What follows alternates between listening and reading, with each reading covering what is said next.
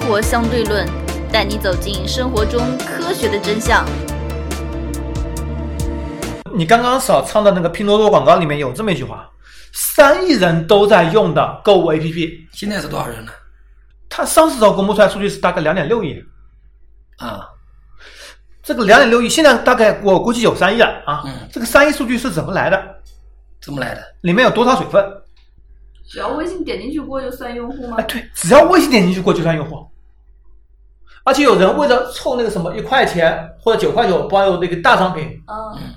比如说呃，我一砍价家空气净化器九块九包邮，嗯，嗯你得邀请多少多少多少个新用户，然后自己狂注册微信，狂进群，这都算新用户 啊。我们觉得微信上很多人找你点一下砍价，你一旦点了，你就是新新用户啊。这个怎么讲呢？水分肯定是非常大的。那么他要做三亿人用的目的是什么呢？这吹估值上市啊，对呀、要赚资本家的钱呀，对不对？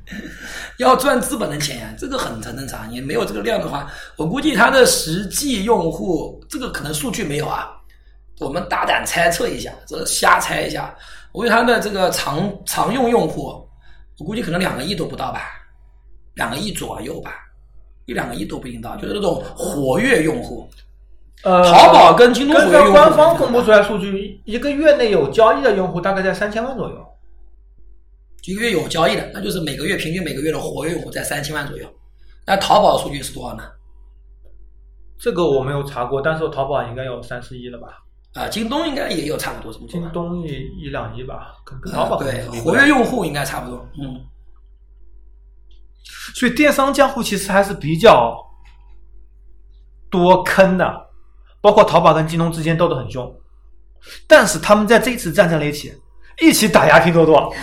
对，因为拼多多这个模式用这种砍价的模式啊，确实比较恶心， 有一种这种这种这种这种这种细胞或者说细菌分裂的感觉啊，是吧？嗯，也就是拼多多有一种什么感觉？它跟拼多多现在是跟腾讯站在一起的吗？对，腾讯是他大股东。对，跟腾讯站在一起，然后他利用腾讯，那腾讯确实他想利用拼多多把他的这个这个呃网上线上销售大旗再扛起来，对吧？那我觉得他他确实啊，他把这个拼多多有一个非常好的点是什么？他把这个消费和这个和这个交流和社交把它结合起来。对，啊是的但。我觉得其实这一点，我觉得马云没做好。马云他是想通过支付宝做社交，你为什么不把这个淘宝上的社交做得更好一点呢？也在做是，啊在做淘啊宝购物群啊，什么东西全有啊。但是好像一直还还还还是有点不哎，现在什么每天签到都有好几毛钱送啊。但是还是有点不温不火的感觉啊。就是马云就是不让人送你哦钱，你来吧，淘宝你你的你来吧社，交对吧？已经作死了多少个产品？对啊，感觉还是做不上来啊，这个社交量。但拼多多，当然拼多多它利用这个微信的这个冲力，对吧？嗯，确确实利用这个微信的冲力啊，来砍价，确实把这个社交能力跟这个商业性的结合的还是比较的好的。虽然说很让人反感， 把我砍其个价实，其实呃，当年在淘宝和京东二选一的时候，就已经有很多风波了，很多商家被勒令二选一，你只能在我这嗯里，不能在他那边二选一。但是现在感觉整个电商江湖都变了，大商家好像在京东和天猫基本上都有店了，都不敢除了某得几罪家，都不敢得罪，啊是吧？除了某几家真的完全站队站死了，比如说优衣库只有在天猫上有店，嗯。其他基本上都是有啊，都你多一条路嘛，对，这个很肯定的，啊、这肯定的你这个你没办法，对吧？那小商家，但我觉得淘宝有一点是好的，你会发现啊，淘宝的好处就是你真的可以去淘，比方说买什么书，京东上没有，淘宝往往就有。嗯，真是贵啊。但你不是贵不贵的问题嗯，这确实你能买到，对，能买到，因为它的卖家多，嗯是吧？这也确实是事实，对吧？嗯，你乱七八糟的东西啊，京东上不一定可以买。就这种乱七八糟的东西，京东上未免能买，淘宝上基本上对，啊，像我昨天那想到个东西路都由能爆买了，到想换个电容，嗯淘宝上开始没找到，后面找到替代品了，淘宝上还是有蛮多的。嗯，不过想想看，那东西也就值几十块钱，然后买个电容六块，运费十到十二块，我不坑爹 嘛。其实我们看到拼多多是怎么起来的，你刚刚也说到了，利用微信。嗯，我们回头想想看，微信又是怎么起来的？微信借着那个 QQ 智能呀智能机普及啊，微信借着智能机普及，当时它起来的最关键的几样原因，第一个是通过 QQ 直接嫁接，对吧？对，是的，第二个，他当时打出来了发语音这条可以直接替代电话，这个非常那个，这个应该是最大的一条。其实 QQ 当时也可以直接发，对啊，对，但是最主要是只不 QQ 有，过只不过当时嗯、呃微信盯说莫安的群跟 QQ 不一样，我觉得微最信大更的。加简单，功能更简单，功能更对少，。其实我觉得微信的，从某种角度上，微信能起来啊，从某种角度上来说，跟拼多多是一样的，让那种沉默的大多数起来了。以前让我们的父母，他用 QQ 太麻烦了。你想想看，你用 QQ，你要搜索好，你要有好友，对不对？嗯你要输那些那些号码，现在直接手机号码对，手手机号码绑定，但是还有一条，你微信你可以直接拖，可以拖群。QQ 什么东西啊？太麻烦，对于那些父母辈来讲，太麻太麻烦了。虽然功能很强大，而且对好用太多了，但是你要知道，QQ 大多数功能我们父母用不到，对，所以事实上它是让沉默了大多数所人以的。他借此绑架了父母这一代。对我是们的都用微信了，你也得用微信，就这么简单。是的，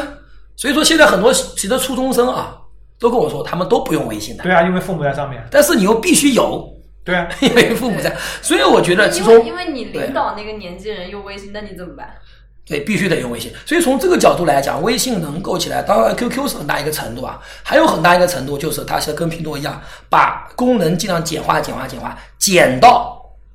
那个父母这一辈的人，嗯不擅长用智能手机的这些人，他也能解决到，他们也能够用嗯到这种程度，其实也是把沉默大多数给挖掘出来了。对对其实对。这也是不能说就是一个技术升级跟消费升级。对，其实拼多多也一样，它瞄准的人群其实并不是我们这些人群，对，是的，包括一二线城市也有底层的人，很多比我们还穷的人打工的对多吧了，真是在三四线城市更多了。对。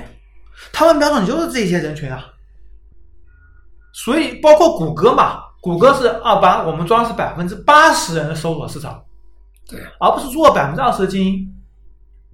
互联网就可以做更大的长尾，对，没有错。能够拥有更多的人群。但其实拼多多有的东西淘宝也有，也不见得 贵。呃，看有些东西了，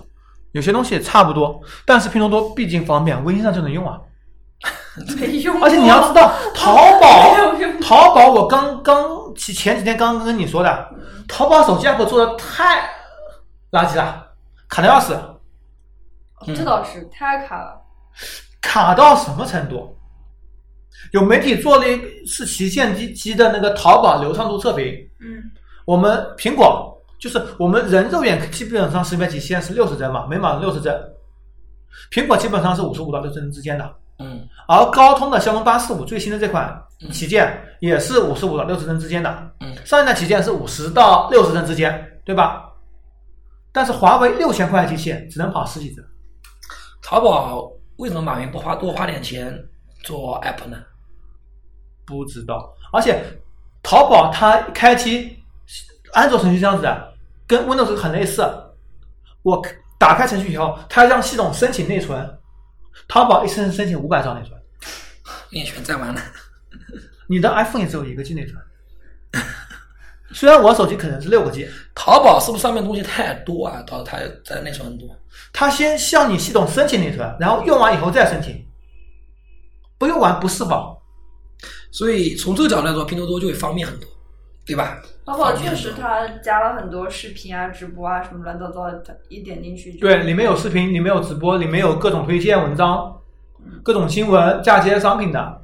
所以拼多多、淘还有宝各是种群、各种交流。所以这种角度上，淘宝各种物流其实信息在做加法，拼多多在做减法。但拼多多它的减法可以做，因为它嫁接在微信上面，对，对吧？所以他跟微信合作是他的成功的很大一个必然当然，他在嗯绑上微信之前也成功绑了两个名人，也是他们给他提供了资金，初始资金是谁提供的呢？两个谁呀、两个名人，谁呀、一个是养猪的，啊？丁丁给磊，三十。丁磊，啊另外一个是可能是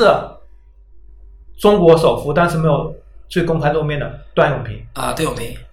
邓永平也要开始往这地方杀了。不，黄峥的第一笔投资是段永平给的，那这邓永平现在在拼多多应该也是比较大的股东之一了，应该也是吧？应该也是股东，但段永平比较低调，而且现在是人在美国也很少回来，嗯国内的两家企业也基本上不怎么管。嗯，对网评不是一般的低调，是相当低调。 啊，那么前面说到这么多呢，就就最后总结出一点，就是说拼多多啊，虽然说从政治正确角度来讲的话，拼多多政治上面是啊是不正确的，对吧？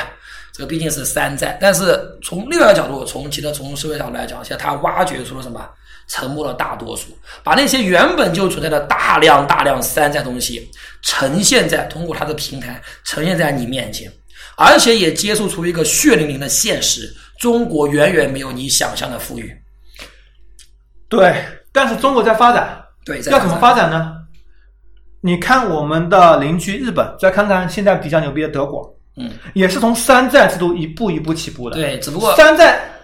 德国最早造汽车是买了英国汽车回来研究，然后自己造。嗯，日本最早造汽车是买了奔驰、丰田，买了奔驰对，拿来拆，然后一个个做到精益求精。日本的丰田现在做到全球最大，也是质量最可靠的厂商，没有之一了，对，对吧？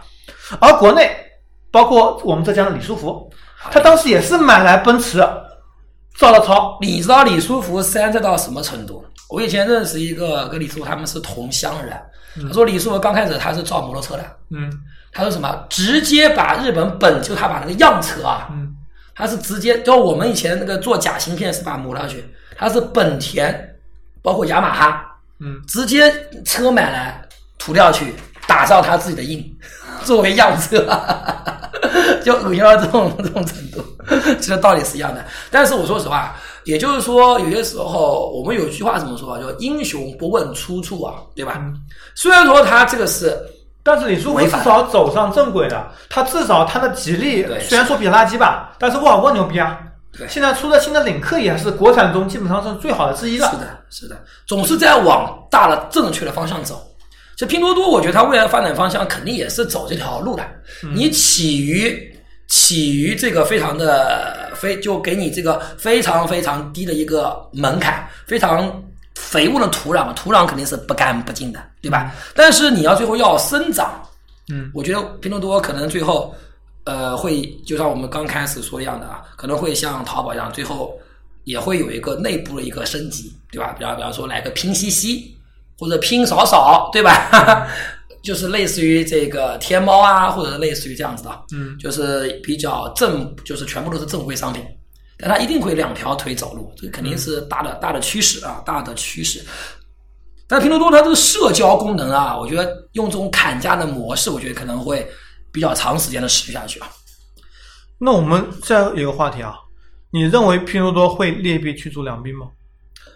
呃，其实也没有什么劣币良币之分。你认为京东和淘宝那么多算，它也算良币吗？我觉得劣币驱逐良币怎么说呢？我其实我更喜欢用另外一个词，就是军备竞赛。军备竞赛就好比我们的教育行业来讲，大家都上辅导班，嗯你不上肯定都不行。但大家都上辅导班，其实就等于大家都没有上辅导班。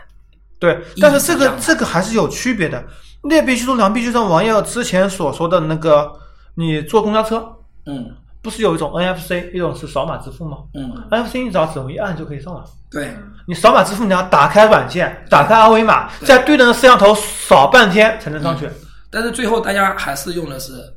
打开二维码。对啊，虽然我用的肯肯定是 NFC，但是百分之九十人还是打开二维码。我觉得啊，是应该是这样讲，劣币驱逐良币啊，有一个我觉得有一个比较大的前提，劣币能够驱逐良币啊，我觉得有个比较大的前提是什么呢？就是说这个你没法看出这个是个劣币，就比方说，因为最主要是劣币驱逐良币，它主要是这个金属货币，对不对？嗯他说这个金属货币，它看起来是一样的，嗯他说这个是有多少多少含金量是多少多少多少嗯，良币是正规的，嗯但是你看不出来，嗯就大家肯定都你因为你的检验成本太高了，嗯普通老百姓或者说以前这个这个铸币权最早的时候铸币这个铸币权，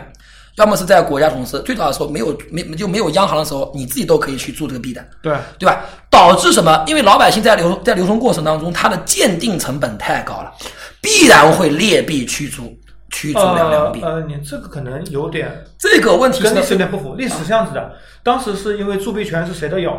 有人造出来了成本更低的货币，因为它里面含金量比较低，对然后造成的货币贬值，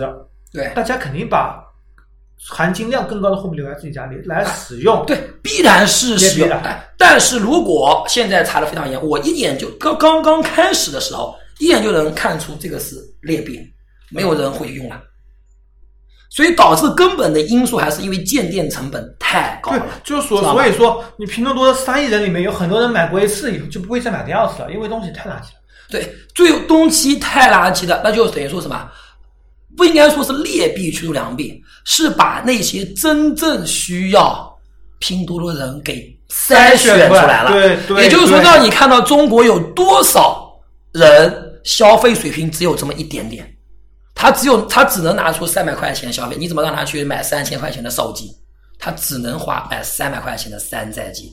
这一部分人把他筛选出来了，而且对吧？卖三四百块钱的手机的，如果在淘宝上面买，你你也得刷单，也得有额外的成本产生，就造成拼多多的成本价格优势会非常明显。嗯，对，而且还有一点，因为你这本身已经足够便宜了，对吧？已经足已经足够便宜了。那么也就是现在我们经历一个问题是劣币驱逐良币，其实我们用的这个我觉得不是非常恰当，应该说把那部分人给筛选出来了。对，是？吧？那个可能有有的人因为受到广告影响，他本来就是收入比较高的，用的人他他就不会去用了，对吧？对对对但是那个那些人把它筛选出来，那么在那些人里面，拼多多那些商家会不会像淘宝一样，也需要做做单，把价格压得更低，对不对？嗯这个也是有可能，也也就是说，另外就是军备竞赛问题了。嗯，我觉得拼多多未来应该也会有军备竞赛在。因因为只要你商家够多，你必然会产生军备竞赛，你必须要得做广告，把自己放在前排进行进行推广，嗯推广费用肯定是有的。但拼多多又有一个问题是什么呢？拼多多你它跟这个社交功能联系在一起啊，所嗯以说它的推广可能又跟淘宝啊什么东西不一样，因为要又有拼单不一样才能够进行购买，对拼单又进行本身的购买模式又是一个创新，而且所以导致了现在包括什么京东啊、苏宁啊都出平台模式，淘宝也出平台模式做了。拼团，全在做拼团我们也在做就算我之前也平团买了一个苏宁的商品，对，那么这个问题就是最后大家都军备竞赛，对，大家都不军备竞赛。其实军备竞赛的最后的结果就是把大家成本都做高，就是把你的成本成本给做高，实际上就这样子，对呀、因为你你的平台维护费有的呀，对不对？就像我们在说的，中国的国内的家电领域，嗯其实也是又是个很明显的例子。啊嗯，我们都军备竞赛，军备竞赛什么东西呢？不做研发，对，只做两点：第一，如何降低成本；嗯第二，如何把商品卖出去，在营销上面进行军备竞赛，导致现在国内家电，你虽然觉得国内白店黑店做的有点牛逼起来了，是的跟国外差距变小了，其实，在最近的五年到十年内，差距被拉得非常非常非常大。你说五年前、十年前我买国产产品没有问题，我觉得蛮好的，嗯，但现在呢，差距是越来越大了。这个呢，到底那么为什么会产生这么一个情况呢？我觉得啊，这东西，呃，我想起一个人写一本书，就是由零到一，那个人叫什由零到一么啊叫什么名字？那个名字我有点忘了，非常牛逼的人啊，对吧？它里面讲了一个非常大的观点，其实给我给我非常震撼，嗯，也是我现在整个经营的思路，其实有啊，就是什么，不要去竞争，不要去跟别人竞争，你才能赢。你对一旦去竞争你，你就输了。一旦竞争你走入这个怪圈，你只能只你只要跟别人竞打价竞格争，战你干什么只能打价格战。对啊，其实我觉得啊，像以前我记得我看到一篇报道，就是讲中国的电影市场。其实中国电影有一段时间是大片的天下，就这几个张艺谋、陈凯歌他嗯们，有很多年轻导演说没机会，说那些投资全部是给他们。我我记得大概在十年前吧。嗯，现在大家发现没有，那种低成本电影都出来了，只要你从拍得好对，只要你拍得好，其其实我们你不要去想着跟那些大导演的方式去跟他们去竞你争，看看我不知道谁对吧成本多少低，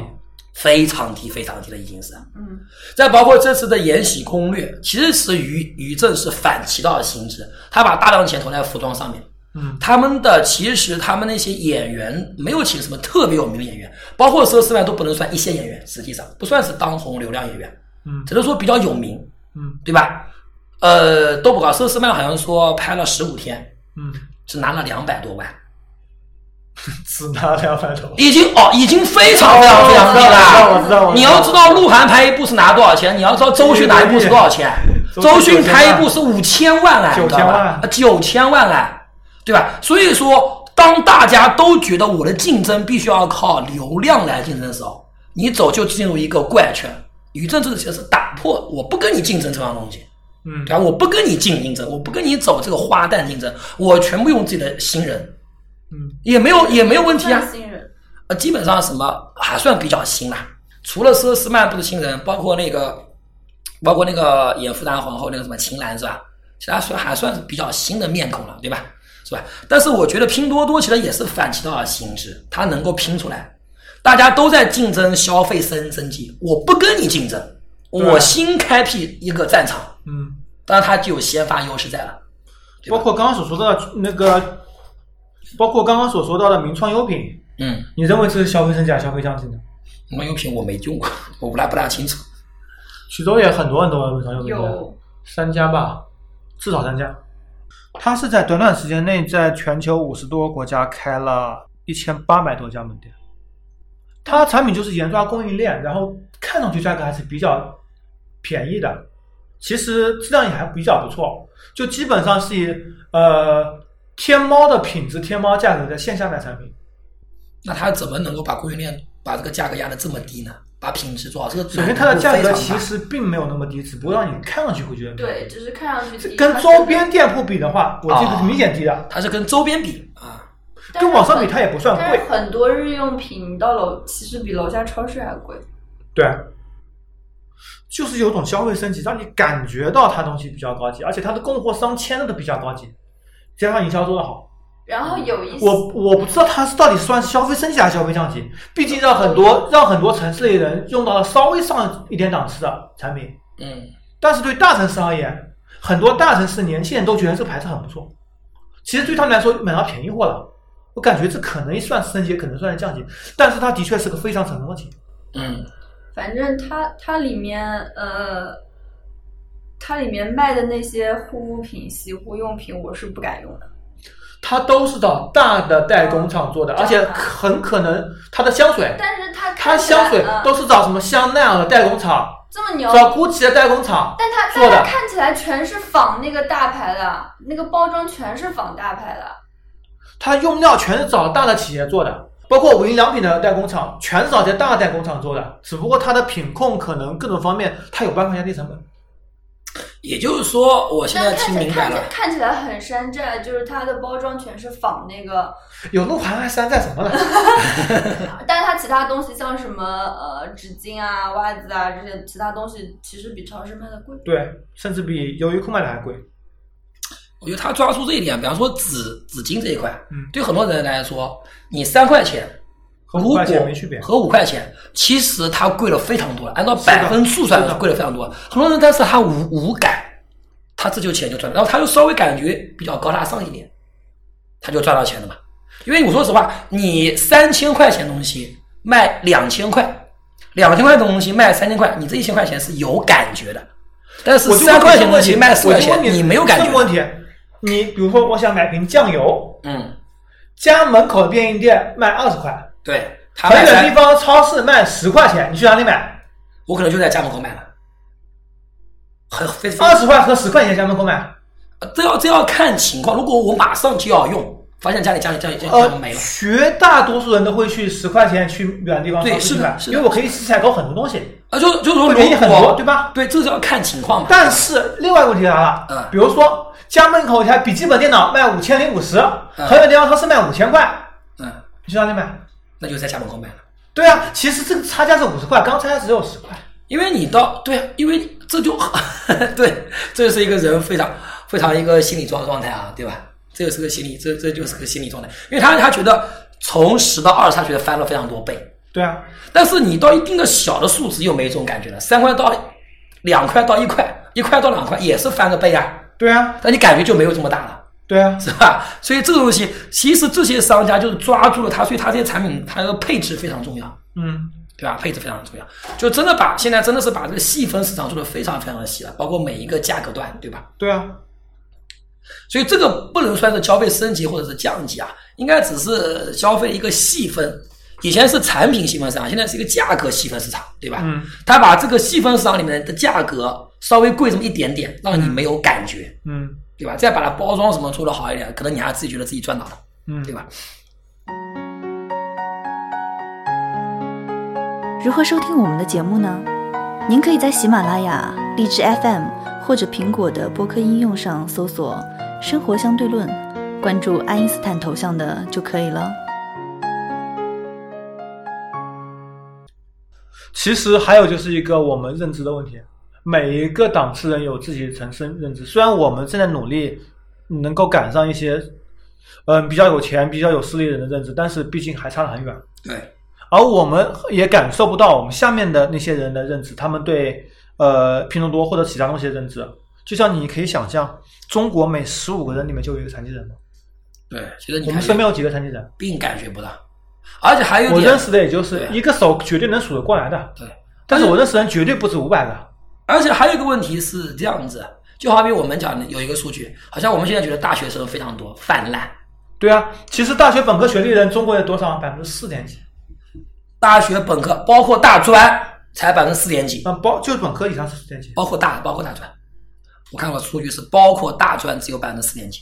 非常非常少。所以你觉得在浙江军备竞赛，感觉谁都能上本科，只要你上高中的，基本上都有都有大专以上。但事实上，那是因为你在你的生态系统里面，对，你换一个生态系统，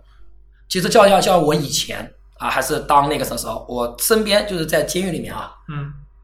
我就发现哇，原来是跟我我们不是同个世界的人，对啊，吃喝所以嫖赌很多很多人贩这个毒的太多了，大多数都是看到大在在他们那个世界里面啊，嗯没有读书这个概念的，嗯很多人都是零零后、九零后，小学毕业就不读书了，最多读到初中毕业就不读书，还有人读书，没人读书了，其实你比如说在中国，美国也一样。是的之，前美国总统哪届哪个总统说的？他说在美国要富裕很简单，只要做足三件事情就可以了。第一，不要过早怀孕；嗯第二，读书至少高中毕业；嗯，对，第三点是什么？什么？第三点好像是不要跟什么那种什么贩毒、吸毒的人群，不是沾毒瘾这块地方。只要做足这三点，你在美国就不会是一个穷人。但关键是，你知道美国的本科率有多少高吗？百分之三十哎，美国的本科率但全是世美国界穷最高人的。里面、黑人里面、贫民窟的，就是要么过早怀孕，是的，要么就是跟毒沾上，要么就是只有初中毕业或者初中都没毕业。对，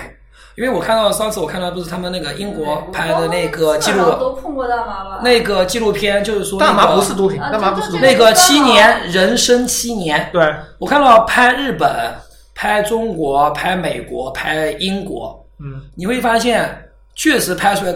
大多数的日本，我没想到日本应该教育教教育程度也非常高，大多数都高中毕业的。对，日本差台不湾多人都是高中毕业高中毕业，读大学人非常非常少，但是你觉得日本的本科率其实比中国高？高多了，知道吧？不知道所以高啊虽多然少我们觉得我们身边都是本科以上的人，那是因为我们在我们的生态系统里面，对啊，你感觉不到，如此而已。其实拼多多也就让我们揭示了这么一个真相：人是生活在自己的圈子里面的，对啊，其他的圈子对你来说就另外一个世界而已。对啊。嗯你说为什么马云随便画了一幅画就能拍几千万？那他的就圈为了子融入马云的圈子啊？不是，是外面有钱人为了融入马云的圈子里去啊。对我卖你这个话，你就记牢我了，对吧？是的，却如此而已，如此而已。其实我们做总结吧，拼多多这个东西，你说有好也有坏，嗯，好的程度在于它揭示了社会阴暗面，它能够使很多人消费升级，其实是小同时对能够很大程度的拉动内需，是的，它对拉动内需的贡献非常大，甚至超过几个房地产。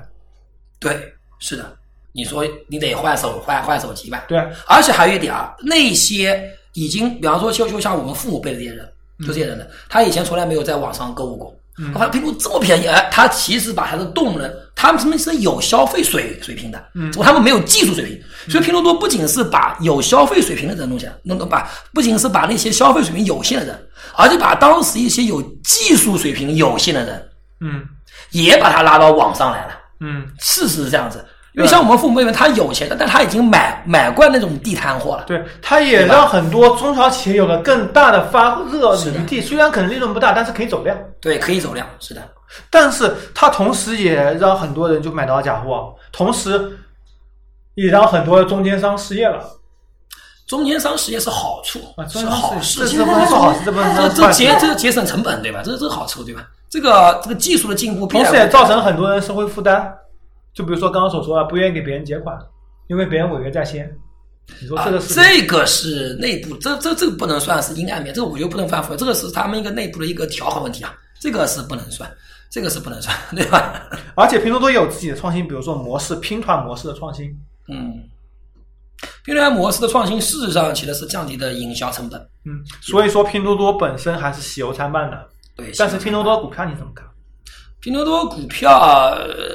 这个很难看，现在在发行价上下波动，之前因为第一天涨百分之四十几，后面就跌下来，现在发行价上下波动，对，就大家都看不懂，都看不准，看不你懂你。这个因为模之式前谁都有聚美优品的例子，当时我们在做美股的时候，我就说聚美优品肯定会有一天跌到基本上但没有的。是聚美但优聚品当时是三十几块，现在一块多。聚美优品的问题是它用真货的价格卖你假货呀，对啊，这完全不一样。拼多多说我就是假货呀，这个就是所以所以不说知道拼多多会有什么样对的反从应角度来讲，打个不恰当的比方，聚美优品是伪君子，拼多多是真小人， 对吧？无此而已。OK，好吧，啊好吧，今天节目到此为止，拜拜。好，拜拜。OK。如何关注我们呢？您可以加入 QQ 群四三九九五幺七幺零，关注公众号“生活相对论 ”TLR，关注网站 E eduxdl 点 com。